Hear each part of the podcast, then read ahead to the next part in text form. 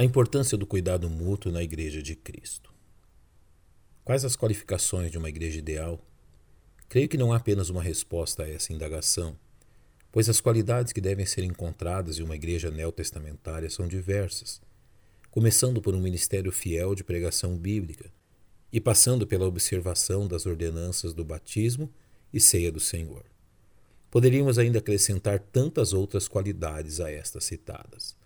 Porém, Creio que em toda igreja fiel aos princípios bíblicos, encontraremos sempre o cuidado mútuo entre os salvos, como uma marca indelével de sua identidade celestial. O próprio Mestre apontou o serviço ao próximo como marca daqueles que são grandes em seu reino.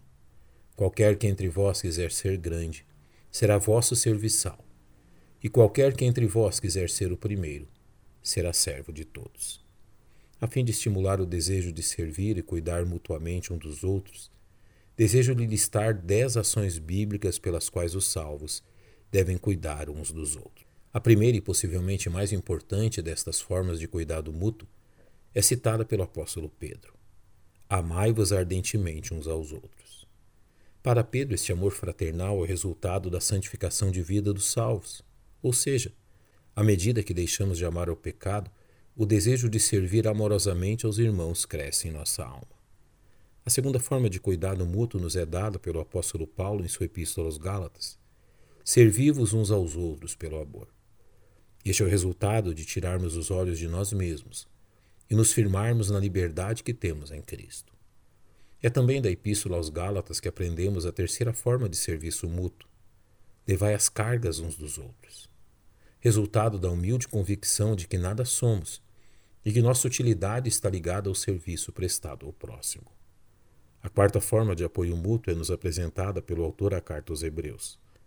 E consideremos-nos uns aos outros para nos estimularmos ao amor e às boas obras. Fixe seus olhos em seus irmãos em Cristo, a fim de abençoá-los e encorajá-los em meio às dificuldades, é o que nos é dito. Ainda a quinta forma de cuidado mútuo é descrita por Paulo aos Tessalonicenses edificai-vos uns aos outros. Ou seja, promova o crescimento e fortalecimento de seus irmãos através de seu dom espiritual. As cinco próximas formas de cuidado mútuo são encontradas nas cartas aos Romanos e aos Efésios. Encontramos Paulo exortando aos Romanos: Estais cheios de bondade, cheios de todo conhecimento, podendo admoestar-vos uns aos outros. Significando que cuidamos uns dos outros também, repreendendo-nos quando necessário. Também na carta aos Romanos lemos: preferindo-vos em honra uns aos outros. Podemos servir de bênção a nossos irmãos pela iniciativa de honrá-los e respeitá-los sem esperar retribuição.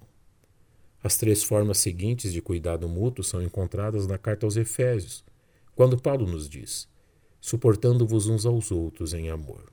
Ou seja, exercer paciência para com nossos irmãos em Cristo é também uma forma de cuidado mútuo. No mesmo capítulo lemos: Perdoando-vos uns aos outros, como também Cristo vos perdoou. Demonstrando que o cuidado mútuo inclui o perdoarmos as ofensas cometidas. Finalmente, a décima forma bíblica de cuidado mútuo é nos ensinada por Paulo, orando por todos os santos.